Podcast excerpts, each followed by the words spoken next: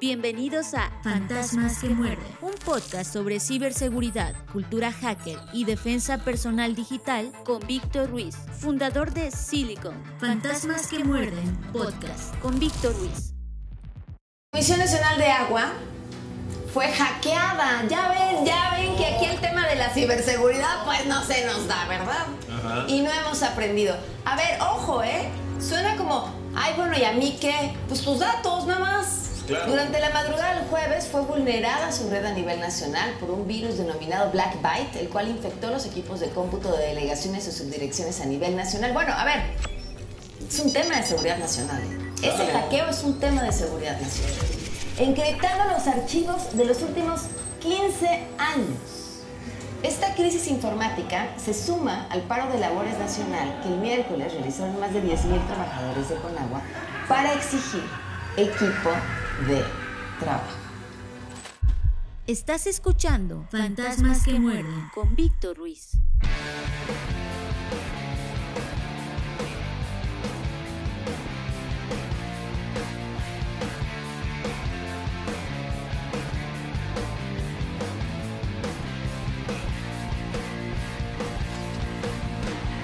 Bienvenidos a Fantasmas que Muerden, podcast de ciberseguridad, cultura hacker y defensa personal digital. Yo soy Víctor Ruiz, fundador de Silicon, y quiero darles la bienvenida a este espacio de comunicación a través del cual nos mantenemos compartiendo ideas, tendencias e información con la finalidad de crear conciencia alrededor de la ciberseguridad.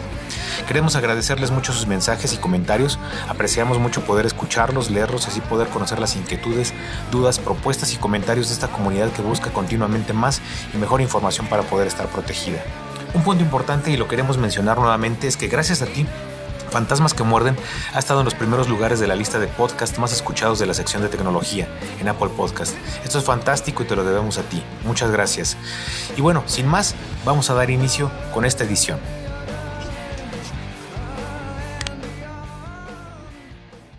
Escuchas Fantasmas que muerden. con Víctor Ruiz. Descifra. Conoce lo que hay y debe haber dentro de la mente de todo hacker. Descifra. En Fantasmas que muerden. Con Víctor Ruiz.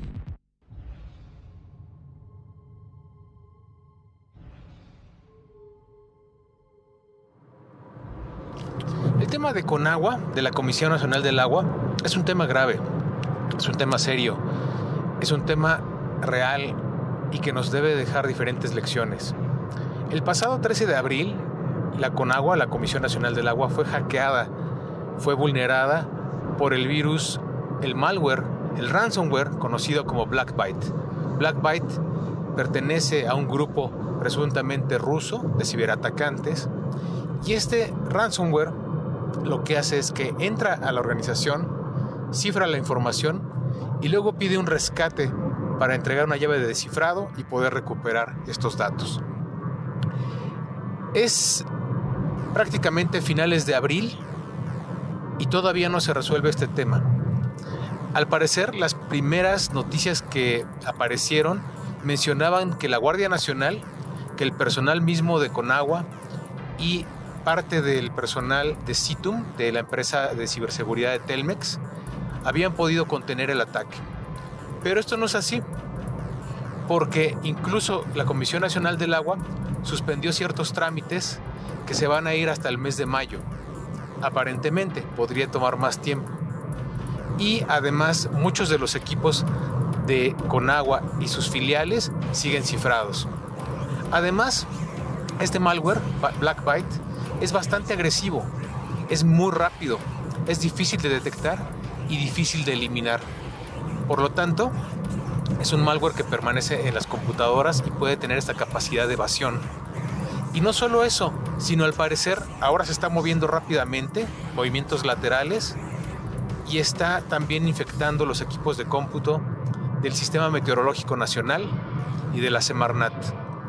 Pero ahí no acaba la cosa, porque podría ser que en los próximos días podamos encontrar que Black Byte aparte se diseminó hacia otros servidores, hacia otras redes de otras secretarías o de otras dependencias de gobierno. Esto puede ser fatal. Al parecer, la información que está en juego en Conagua no solo es la información actual, sino que se ha cifrado 15 años de información de esta dependencia. y va tras el sistema, el sistema meteorológico nacional y va tras Semarnat y muy posiblemente, como lo ha hecho el gobierno de México al compartir servidores, redes y servicios, este virus se pueda diseminar hacia otras secretarías, otras dependencias de gobierno, inclusive algún tipo de servicio o algún municipio que esté relacionado. ¿Qué podemos hacer a este respecto? Por lo pronto estar atentos a las noticias, por lo pronto revisar qué es lo que están haciendo las autoridades para poder hacer frente a este malware, pero sí les damos una recomendación a las personas de gobierno. Por favor, asesórense, contraten consultores, contraten especialistas en ciberseguridad que les ayuden a resolver este tema, que les ayuden a implementar herramientas, técnicas, procedimientos para poder no solo eliminar este tipo de malware, eh, ransomware, al llamado Black sino que además les permita prevenir ataques futuros. Esto es una recomendación que hacemos. Probablemente no la escuchen, pero si la escuchan, por favor, en alguien debe caber un poco de cordura. Actualicen sus equipos, instalen parches de seguridad, revisen el software, monitoreen los equipos, monitoreen los ingresos, hagan campañas en los empleados de phishing. ¿Por qué? Porque al parecer este malware, Blackbyte, entró a la Conagua a través de un correo de phishing con un enlace contaminado. Esto es lo que se ha dicho. Todavía no lo sabemos. Todavía hay muchas cosas por conocer. Pero mientras tanto, por favor, protejan, protejan estos sistemas. Protéjanse como gobierno porque ustedes no están protegiendo solamente los servidores o las redes. Están protegiendo a toda la ciudadanía. Todo el país los necesita. Ahora más que nunca.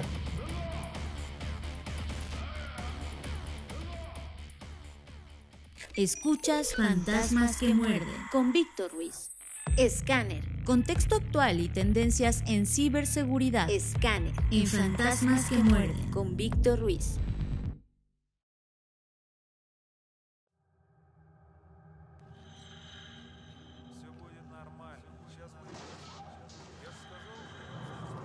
Hace unos días se lanzó una nueva iniciativa para una ley de ciberseguridad en México.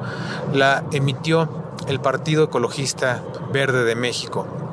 Hace algunos meses se lanzó otra iniciativa similar encabezada por el senador Ricardo Monreal. En ambos casos, los documentos son documentos vacíos.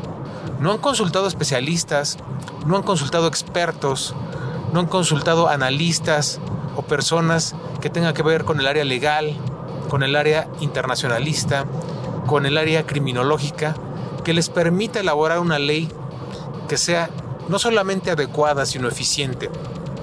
No han contemplado el cibercrimen local, no han contemplado el cibercrimen internacional que también afecta a México.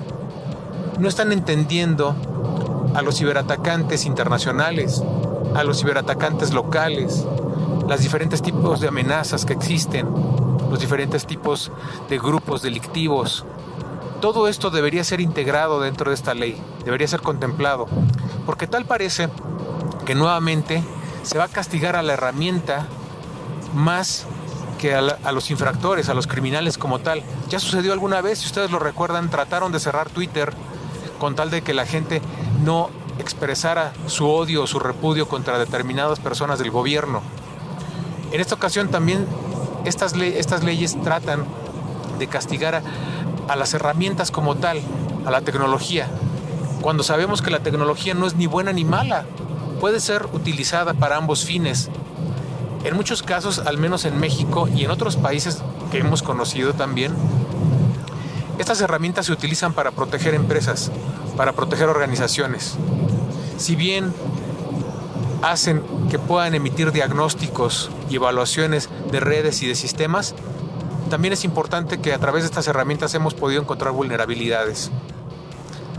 Y no es un motivo de para esta ley el que se trate de censurar a este tipo de herramientas o a las personas que las utilizan, cuando en realidad hay mucho cibercrimen, hay mucho ciberdelincuente utilizando todas estas plataformas para poder hacer un daño en la sociedad.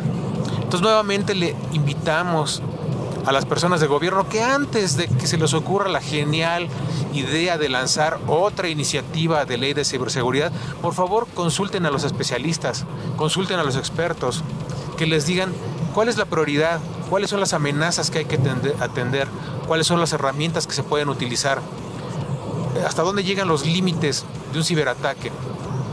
De lo contrario, vamos a seguir teniendo documentos vacíos y nunca, nunca se va a consolidar una ley de ciberseguridad, la ley de ciberseguridad que necesitamos.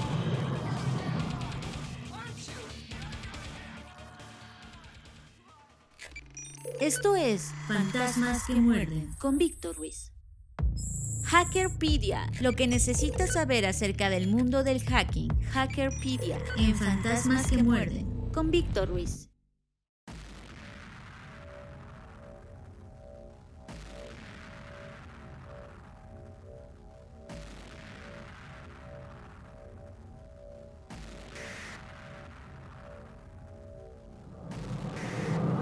Diferentes ocasiones hemos hablado de la importancia de las actualizaciones y de los parches de seguridad en los equipos. ¿Por qué son importantes?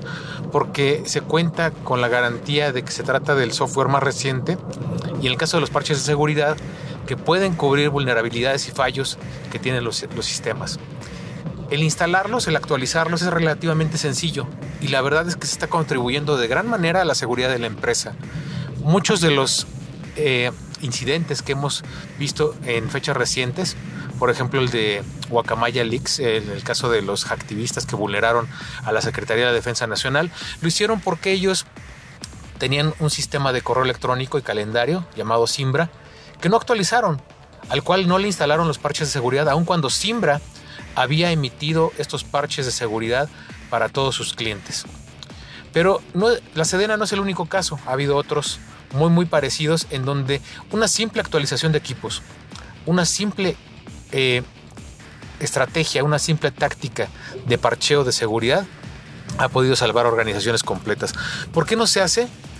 Puede ser por negligencia, puede ser por ignorancia, puede ser por falta de interés, puede ser por flojera, porque no entendemos cómo en el caso del gobierno no aplican estas actualizaciones y no aplican estos parches de seguridad cuando la mayoría, si no es que todos, son gratuitos. Son herramientas, son elementos que los mismos fabricantes emiten para poder corregir sus propios fallos. Entonces, ¿por qué no lo hacen? ¿Por qué no se dan a la tarea de tener un equipo especializado que pueda monitorear estos activos, que pueda saber cuáles están fallando, cuál es su estatus y aplicar los respectivos controles de seguridad que se, que se tienen que aplicar, como los parches de seguridad y como las actualizaciones? Si estas personas que están hoy en día en gobierno no atienden estos problemas, estos incidentes de manera frontal y de manera sencilla, pues ¿qué es lo que pasa?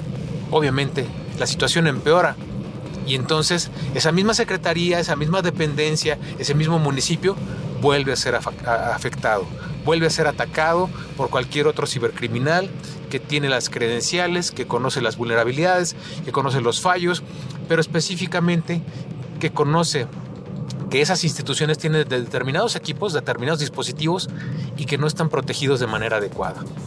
¿Qué podemos hacer a este respecto? Por favor, autoridades, ya pónganse las pilas, pónganse a trabajar en un equipo que pueda supervisar, monitorear, categorizar, enlistar los activos que tienen, sus niveles de control de seguridad, sus permisos, sus privilegios, qué tan actualizados están, si todos cuentan con parches de seguridad, si son obsoletos retirarlos, pero háganlo de forma inmediata, porque el cibercrimen no descansa. El cibercrimen sigue eh, compartiendo información organizaciones vulneradas, sí específicamente como el gobierno. Entonces, por favor, les pedimos de la manera más atenta que ya se pongan a trabajar. De lo contrario, están en riesgo no solamente los servidores y los sistemas del gobierno, sino toda la ciudadanía, todo el país.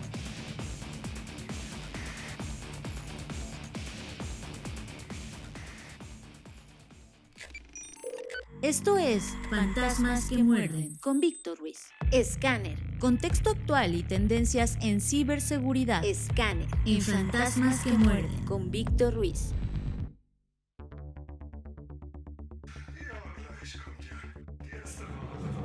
en diferentes foros, en diferentes conferencias, en diferentes charlas hemos escuchado el mismo problema. Al gobierno de México no le interesa la tecnología y por lo tanto no le interesa la seguridad de la tecnología. ¿Qué podemos hacer? Hemos visto que el gobierno ha recortado gastos en temas tecnológicos, que ha compartido recursos que no se debieran compartir entre diferentes dependencias, precisamente para mantener aislados aquellos, aquella información que es crítica, que es confidencial y tenerla protegida. Han también menospreciado el papel de los expertos y especialistas en ciberseguridad, que en México no solo hay muchos, sino que son muy buenos, son de los mejores del mundo. Hay muy buenos especialistas en diferentes temas y no han sido consultados. También se quieren pues emitir leyes de ciberseguridad que no conocen ni siquiera entienden los términos en qué consiste el cibercrimen, la ciberseguridad, eh, la amenaza, la vulnerabilidad, el riesgo, etc. Entonces, creo que es momento de poner un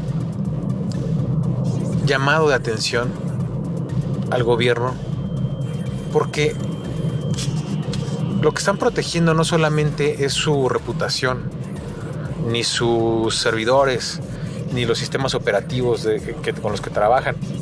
En realidad es el gobierno, están protegiendo la información de la gente, de los ciudadanos, de todos los mexicanos. A todos los mexicanos nos debería importar qué es lo que está haciendo el gobierno con nuestros datos, con nuestra información. Porque da la impresión de que no los tienen resguardados, de que se pueden perder en cualquier momento. Esto ha sido un riesgo pues bastante común, bastante frecuente. Ha sido aprovechado por activistas como Guacamaya, ha sido aprovechado por cibercriminales como Abaddon, como Darkseid, como algunos otros grupos de ransomware. Y va a seguir siendo utilizado o vulnerado por otro tipo de criminales, inclusive podríamos contar a espías de Estados-nación que puedan estar listos para poder vulnerar al país y extraerle todos sus secretos. Entonces, y no solamente sus secretos, exactamente, también la información de sus ciudadanos, la cual puede estar en riesgo y en las manos equivocadas, pues es sumamente peligroso. ¿Qué, podemos hacer como sociedad? Podemos exigir a las autoridades que puedan establecer mejores controles de seguridad cada vez que ellos hacen una propuesta, cada vez que se postulan alguna alguna pues algún puesto público. ¿Sí? Cada vez que escuchamos a un, gobernador, a un presidente municipal, a un diputado, un senador, al presidente exponer sus programas de gobierno, exijamos que parte de esos programas de gobierno se incluyan los temas de ciberseguridad. Porque la ciberseguridad es transversal, atañe a diferentes sectores, aplica al sector de educación, de seguridad, de salud, de eh, financiero, etcétera, a, todo, a todos los sectores. Todos los sectores deberían contar con ciertos controles de seguridad de la información. Entonces, nosotros como ciudadanos nos queda exigir tratar de hacer valer nuestra voz para que se integre la, ciberseguridad como un elemento más de sus propuestas de campaña y no solamente se quede en las propuestas, sino que se aplique, que se hagan leyes, que se ejecute, que el ciudadano común y corriente vea que sus impuestos funcionan para estar más seguro, para estar mejor protegido. De otra forma, estamos viviendo en un país que no le importa a sus ciudadanos y cada vez que votan por los dirigentes, estos eh, se encargan de hacer prioridades y trabajar sobre prioridades que a lo mejor después vemos que no tienen demasiado caso, demasiado sentido. Por favor, la próxima vez que vayamos a votar, reflexionemos, pero sobre todo antes, en las precampañas, en las campañas, hagamos valer nuestra voz, que se integre el tema de ciberseguridad ya no es un lujo, es una prioridad. Estamos expuestos como país, estamos vulnerables como país y esto repercute en la productividad, repercute en la competitividad, repercute en temas económicos, financieros, de desarrollo, culturales, políticos, entre muchos otros. Así que la próxima vez que algún algún personaje de la política se esté postulando, preguntémosle cuál es tu postura, cuál es tu propuesta acerca del sector de ciberseguridad. Estás escuchando Fantasmas que muerden con Víctor Ruiz. No rush, go move. Back and forth, push and shove. Make your and love turn to and. Now you got a deal run up. No rush, go move. Back and forth, push and shove. Make your and love turn to and now you. Antes de concluir este episodio les recordamos que tenemos acuerdos con dos organizaciones certificadoras internacionales, CertiProf y CertJoin, a través de las cuales les ofrecemos certificarse en ciberseguridad o hacking ético a costos accesibles. Te invitamos a que agregues alguna de estas certificaciones oficiales a tu currículum. Para obtener más información visita nuestra página web www.silicon.com. No dejes pasar esta oportunidad. También te invitamos a que te unas a nuestra comunidad en Discord, un grupo que está creciendo rápidamente y en donde tenemos disponible información como alertas de amenazas, herramientas, noticias relevantes, ofertas laborales, cursos y entrenamientos, dudas y consultas, data leaks y data breaches y un glosario que se va actualizando continuamente. Y nuevamente les pedimos que nos dejen una reseña, una calificación en los sistemas de podcast en donde nos escuchan. También les pedimos que nos envíen sus comentarios a nuestras diferentes redes sociales y que nos hagan saber los temas que les gustaría escuchar, porque este es un espacio abierto para que toda la comunidad participe y genere valor. Los esperamos en la siguiente edición de Fantasmas que Muerden. Yo soy Víctor Ruiz y me pueden encontrar en Twitter, Facebook, LinkedIn, YouTube, Medium, Spotify, Telegram, Discord, Apple Podcast, Amazon Music y Google Podcast como Silicon. S-I-L-I-K-N. Muchas gracias por escucharnos. Permanezcan ciberseguros.